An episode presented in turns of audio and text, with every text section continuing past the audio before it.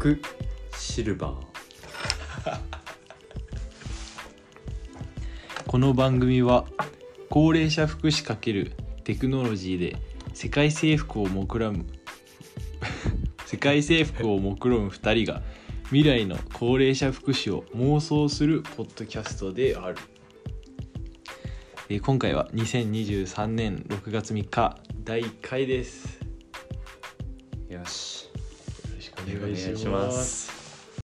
テクノロジーとシニアが大好きな宮下ですテクノロジーもシニアも勉強中の丹野です今回は大きなトピック一つ転倒っていうところに絞って、まあ、その未来を妄想していくで今回2つスタートアップ用意してきました1つ、まあ、名前だけ聞いてもらって1つ名前単語もう1つがコロヤワうわこれやわコロヤワ柔らかそうな名前 柔らかそうだけど丹野の丹に似てるばねられてうん単語でいきます単語い単や語から先に単語この単語って名前だけ聞いてなんとなく何そう何そうまあでも点灯系ではあるから単語ねゴロゴロするみたいなあでもそれどこの企業ですか、日これア本メリカ カ単語の語ねゴゴロゴロゴ違うかなんだろうねなんかダンスっぽい感じがうーん確かにしたんですけどね単語確かに確かにこれ実は転倒した時にお尻にエアバッグが出てくる会社ですまやばそたうすごいとこ やばそうな会社なんとなくこう、はい、イメージはベルトにエアバッグが入っていて、まあ、せセンサーで転倒を検知して転倒時のみこうお尻の腰のあたりを守るエアバッグがバッと出てきてうんうんで、まあ、それによってこう大腿骨の骨折のリスクっていうのを減らせる、まあ、その転倒時の大腿骨骨折だけを防ぐすごいこう一つにフォーカスしたやりすぎなぐらいのこう、まあ、福祉用具というか。ちなみにその腰うん守る大腿骨ってうんあ大腿骨ってどこですかまあ、この骨盤の骨うん、後ろのところこれあ守れるかそうこれをこうエアバッグがお尻全体を覆うぐらいまであそう上からボワンと縦にそうこうなんかモフモフの手がお尻をボワって覆っちゃうみたいななるほどエアバッグが出てくるっていうエアバッグはその暴発とかしないんですか振動がある程度強くないと開かないよまあ、それが多分この企業の肝で、うにうんうんまあそのまあこの企業曰く、まあ、そのコンテキストを読みながらこうジャイロとかで動きを見てるみたいでその単に傾きがとかだけじゃなくてその動き速さとか傾きのあー一連の流れを見てそれで多分まあ機械学習 AI とかを使いながらあそういう転倒検知をあの適切にできるっていうところが一つの売りみたいでその車のエアバッグみたく衝撃がとかではなくて、うんうんうんそういう傾きとか加速度とかそう多分そう思います転倒する直前にお尻つく直前にエアバッグが毎回うんいい感じに出てきてる、あそっかそっか衝撃来てからじゃ、うんもうぶつかってますもんねうんまあ、やりすぎな気もするというかえちなみにそのうんフォールプリベンテーション、うんその部門の重要性というかうんうんうん骨折がやっぱり一番で僕の想像で話すとうん骨折してその特に大腿骨骨うん折して寝たきりとかになるとうんうん普通に運動量が減ってうん認知症が悪化するいやそうまさにそうでこう、まあ、骨折っていうのが一個大きいイベントでうん骨折をしてしまうとまあ大体まあ入院っていうのが入院イベントが骨折イベントの後うにんうん出てきてその入院イベントが2ヶ月ぐらいあ骨折入直院すしのなにいと入院入院期間が2ヶ月あそっかそっかとかになってきてその間まあ基本的に病院のベッドの上で生活するので、まあ、運動の活動量とかが減ってしまって、まあ、う筋肉のが衰退してしまったり、うんうんうんまあ、もちろんそれに伴って認知機能が落ちちゃうっていうのはあるんだけど、まあ、そのそれが終わった後こうリハビリを頑張ってちょっとずつ良くしていくみたいな流れがあって、うんまあ、なんでそのこ骨折が1回起こるたびにこうなんていうか身体機能ともに落ちちゃって、うんうまあ、んそれって要するに寿命が短くなるじゃないけど、うんそういうところがあるのでまあ骨折っていうのがすごく大きいイベントどんな元気な人でも一回転倒でもし骨折してしまうとどんなに元気な人でももしかしたらもう寝たきりのうんに近い生活にすぐ推移してしまうかもしれないっていうのが高齢者福祉のこうずっとはらんでるドキドキというかいやそう全然自分の身内の話なんですけどうんその最近最近去年の冬ぐらいにおばあちゃんがうん雪で滑って転んでうんうんでその時手首を折っちゃったんですようんうんそしたらもう服着るのも大変でうんうん足は動くから病院通ってとはやってたけどうんでもやっぱ一人でご飯食べる時とかうんうんそういうのをサポートいお母さん言ってましたうんうんめちゃめちゃ家近かったんで、うんそう良かったけど、遠かったら大変だないやーそう入院になっちゃうんうんうん確かに家族が近くにいるかどうかと結構ううんうん大きいかもしれない、まあ、あとそれこそ老人ホームとかだと転倒で怪我させちゃうとこう事故扱いというかあ事故そう事故の報告書を書かないといけなくてえだからー転倒事故になっちゃうのはいはいはいそうまあだからできるだけ起こしたくないし家族さんとの、まあ、揉め事とかもうんもしかしたら出てきたりするからできるだけない方がいいよねってのはまあ当たり前だけどあって、うんうん頻度的にはうん、うん例えば一老人まあ場所にもよると思うんですけどうんうん月に23人とかどういうレベルなんですかねうーんそれこそ例えば施設ベースで言うとまあ施設によってもその要介護度とかがまあばらだったりするから何とも言えないんだけど、まあ、例えば、まあ、割と歩ける人の多い元気なところ、鎖骨重とかああのの50っていうのはサービス付き高齢あ者だからまあこう普通に住めるでそこにサービスとか訪問介護とかを入れてるようなところみたいなイメージで言うと、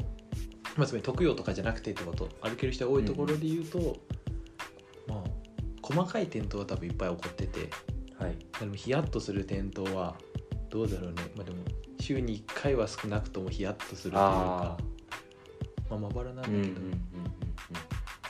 うんまあそうその一人だけで見るとそんなにないんだけど意外と全体で見ると多かったりして、まあ、あと、うんうんこうお風呂入った後とかお風呂入って立ち上がる瞬間とかに転倒しちゃったりとかもあるから、まあ、転倒しやすい場所としにくい場所があるから、お風呂とかまあお風呂はすごいわかるんですけど他にもしやすい場所とかまあ、例えばトイレとかはあるしあと、うんあのベッドの横とかも多かったしベッドから立ち上がった時に立ち上がるタイミングでえーこう、まあ、立ち上がるとこう頭の位置が高くなって、まあ、血が上らないじゃないけど、頭がフラッとして倒れちゃうとか、もあるしなほどなまあ、自分で車椅子とかに移動しようとした時に力抜けちゃってあのそのまま転倒しちゃうとか。うんうんそういうこともあるから、まあ、転倒しやすい場所っていうのは実は割と限られてはいて、うんまあ、どこで転倒するかわかんない、まあ、だからこの大腿骨を守るっていうこの単語が素晴らしいんだけど、うんうんまあ、でも実はこう骨折しやすい場所って確率分布で見ると意外と効率的に守れるかもしれないみたいなあところがあって、まあ、それが次のコロヤバにあなるほど効率ちょっともう効率的のところが分かんなかったんですけうんうんうん、転倒機会が多い場所っていうのがまあ限られてて例えばベッドの周り、まあ病まあ、ベッドの周りとかに下にこうスポンジ質の床とか置いてたりするとこもああってそういう場所に本当に局局所的にというかあそうそうそう、置いてってまあ確かにまあ、どうせこけやすいならそこに処置しちゃおうみたいなのもあるまあでも逆にそれは網羅的ではないから、うん確かに外とか行ったらそんなことできないですよ、確かまあその普通の家をリフォームして全部床を柔らかくするとかは現実的ではないので、に、うんま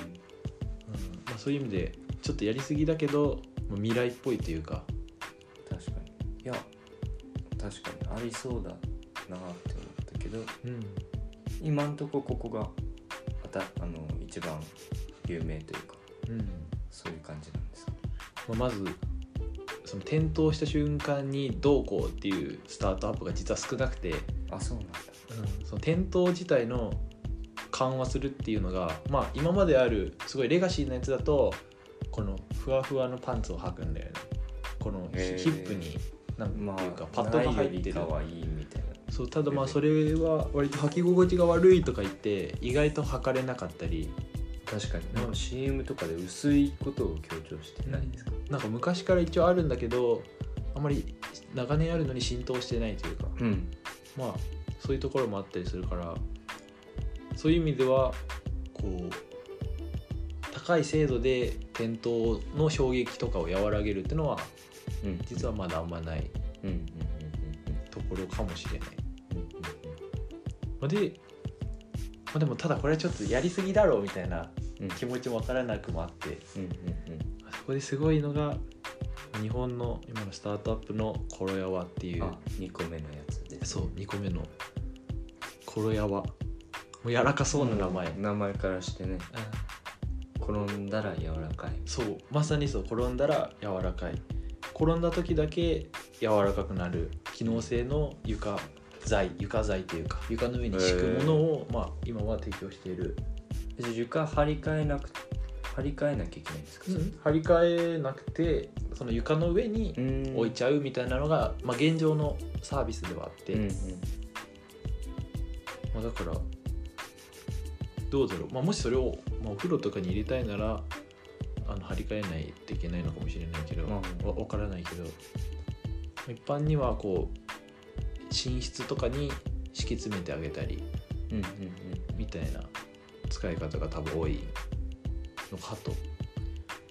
もこれがすごくて、うんまあ、その日本のいろんな、まあ、大学、まあ、医療施設と連携しながらそうフォロワーを使った実証実験みたいなのも並列でこのスタートアップを行っててえで、まあ、歩きにくさはほぼフローリング同等転倒時の頭打って怪我する確率が5分の1ー、うんとかまあ導入して、まあ、その転倒による怪我がまあ劇的に減ったりみたいなうんうんのが、確かにま分あかそのりやすいうん数字、そう現場の実績とそれこそ医療機関とか大学の、うんまあ、研究でまあ明らかになってきてるから、まあ、夢の素材というか確かにこれは大学が作ったわけではないんですかこれは大学が作ったわけじゃない一企業の、まあまあ、スタートアップとしてあなんか一応ストーリーがあってああそうなんです、そその人がこう、まあ詳細は忘れちゃったんだけど、うんまあ、自動車の系の会社にいて、まあ、だからこう、まあ、自動車ってこの突っ込んだ時に前の部分がうまいこと潰れて衝撃を吸収するとかそういう意味なっでてますねこうその素材で衝撃を吸収するみたいな、まあ、そのメカニカルな素材でみたいなうん文脈はあって、まあ、それと多分個人の原体験、まあ、友人がなんかこうバイクのパフォーマンスみたいなのでなくなっちゃって、まあそこからテクノロジーとかを使いながら人を守るみたいなところにフォーカスずっとしていた方みたいで、うんまあ、それと、まあ、そのバックグラウンドが合わさって、まあ、ビジネスっていう要素を足した時に、まあ、転倒っていうのにフォーカスしなてるほどこのこれを開発したみたいな。まあ確かに全然高齢もともとそもそも高齢者領域じゃなかったしちなみに高齢者以外とか例えば幼児みたいなのにも使えるみたいこな、の使っているんですかね、これはうんいやどうだろうまあでも多分広げていきたい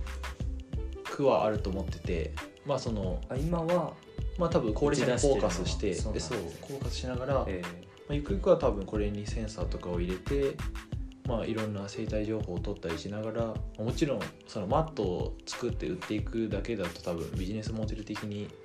弱い弱いというかーうん多分それだけでずっとスケールし続けるの無理があるからこうはジャンルを広げたり機能を足したりってのはあると思うんだけどこの中心のこの機能だけでもかなりやばい、えーちなみにうん、仕組みとかどうな簡単にとかわかりますか簡単になんであの ーよくわかんない、なんかまあ中にうんうん、この突起状とかこんな形みたいなのを、まあ、その構造の中に入れちゃってその素材の中にまあイメージで言うとこううんうんうん 3D プリンターではないんだけど結構ボコボコしてるそうボコボコしててある一定の衝撃まではあのほぼ歪みがないんだけど一定の力を超えた時にいろんなとこがこう湾曲してこうあ沈むようにそう構造的に沈むようなものおを、ーまあ、開発したすすごいよねごいなんかめちゃめちゃシンプルでうん、うん、思考のすごいよそう名前マジックシールド、あ名前 商品名もちゃんとあるんだうマジックシールとかん、マジでマジックシ ールドそうだから店頭がなくなると、まあ、なくなりはしないからもちろん多分こう転倒することへの恐怖感とかうんそういうのがあって外を歩きにくくなったりみたいなのもあると思うからこれがあるから全ての転倒の問題がとかうんいうわけではないんだけど、まあ、家の中のとか建物の中の転倒っていうとこはうん大きく減らせて、まあ、実際数値的に見ても、まあほとんど家の中での転倒による怪我が多くてああそうなんです外よりはえーまあ、過ごしている時間の長さとかまあ確かもあると思うし、ほぼ外出しなくなってくるから、うんうんうんまあ、だから家の中をカバーできるっていうのが、まあ、どれぐらい有用かっていうのはうん誰でもわかるうんうんぐらいの、そっか転倒についてもう少しうん質問したくてうん転倒しやすい人みたいなのはうんうん、特徴としてあるんですか転倒しやすい人まあそうねどうだろうか、でも例えば認知症でもうん別に歩けるイメージがあるんですけどうん、そこはあんまその転辺倒と関係ないかもしれない、まあ、もちろんその認識しあの認知する機能まあだから足元の物体とあかーそういうの見そう落かとしちゃってとか段差がとかはもしかしたらあるかもしれないけど認知症だからこけやすいっていうのは多分あんまりなくてっていうよりむしろそれこそ、まあ、パーキンソン病とかは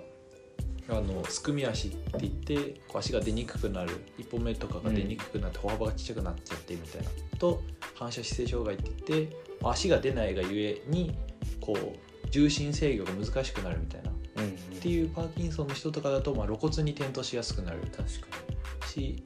転倒が増えてくると、まあ、そこから大体平均余命3年とかにそうなんみたいなぐらいこう転倒が増えてくるっていうのが大きい。うんうんまあ、あとは、まあ、それこそ目が悪い人とかは転倒も多かったり、つまずきとか距離感とか、うん、かな、っうんうんていうのは現場で見て思ったこと、まあ、でも誰でも転倒するしそれこそあのーフラッと来ちゃったり、ああありますよねまあ、現場だとこう能力の衰えとかを本人は自分で認めないまあ認めてるんだけどし自覚してるんだけど外が見る以上にこうできるできるって思ううんところがあって本当はトイレまでたどり着けないんだけどこう行けると思って歩いちゃって途中で、まあ、身体機能的に倒れちゃうとかうんそういう転倒もあったりするから、まあ、そこのギャップと例えば視力と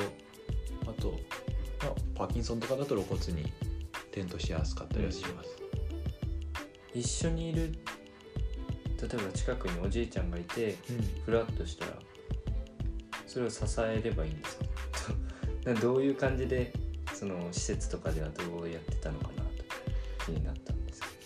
うんまあどそのどうなフラッとしそうな人が歩いてるとかはをと一緒に行く場合は、まあ、それこそ、まあ、右後ろ、まあ、その転倒しやすい方向があって、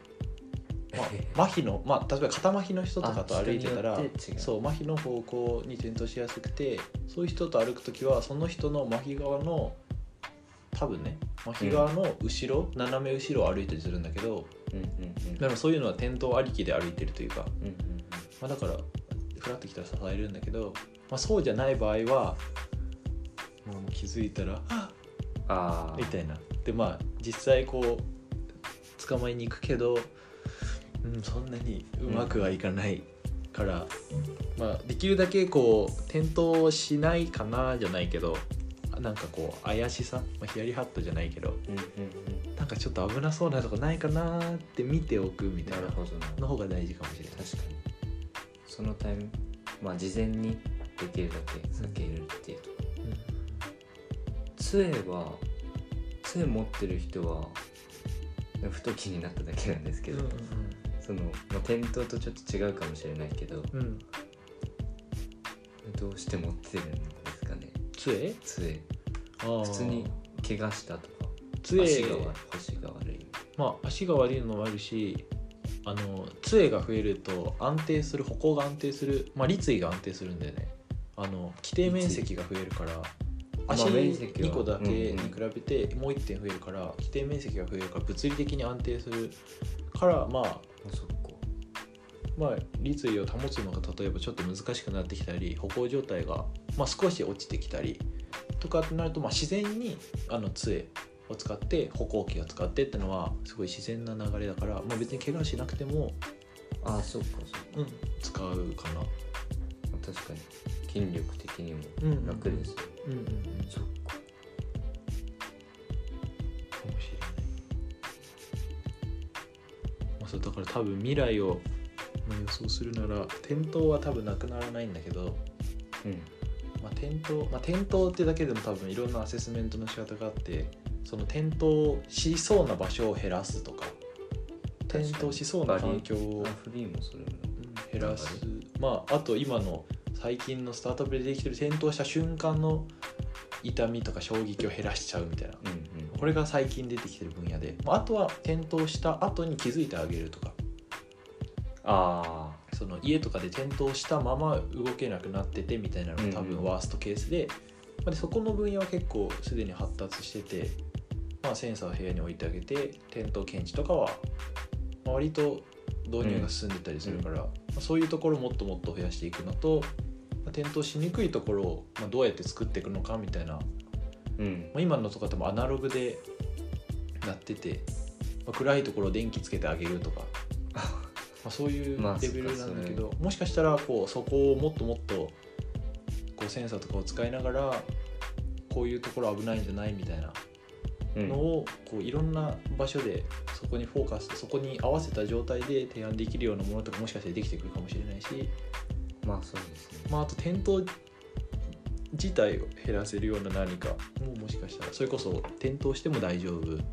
まあ新しい潮流だと思うので。うんうん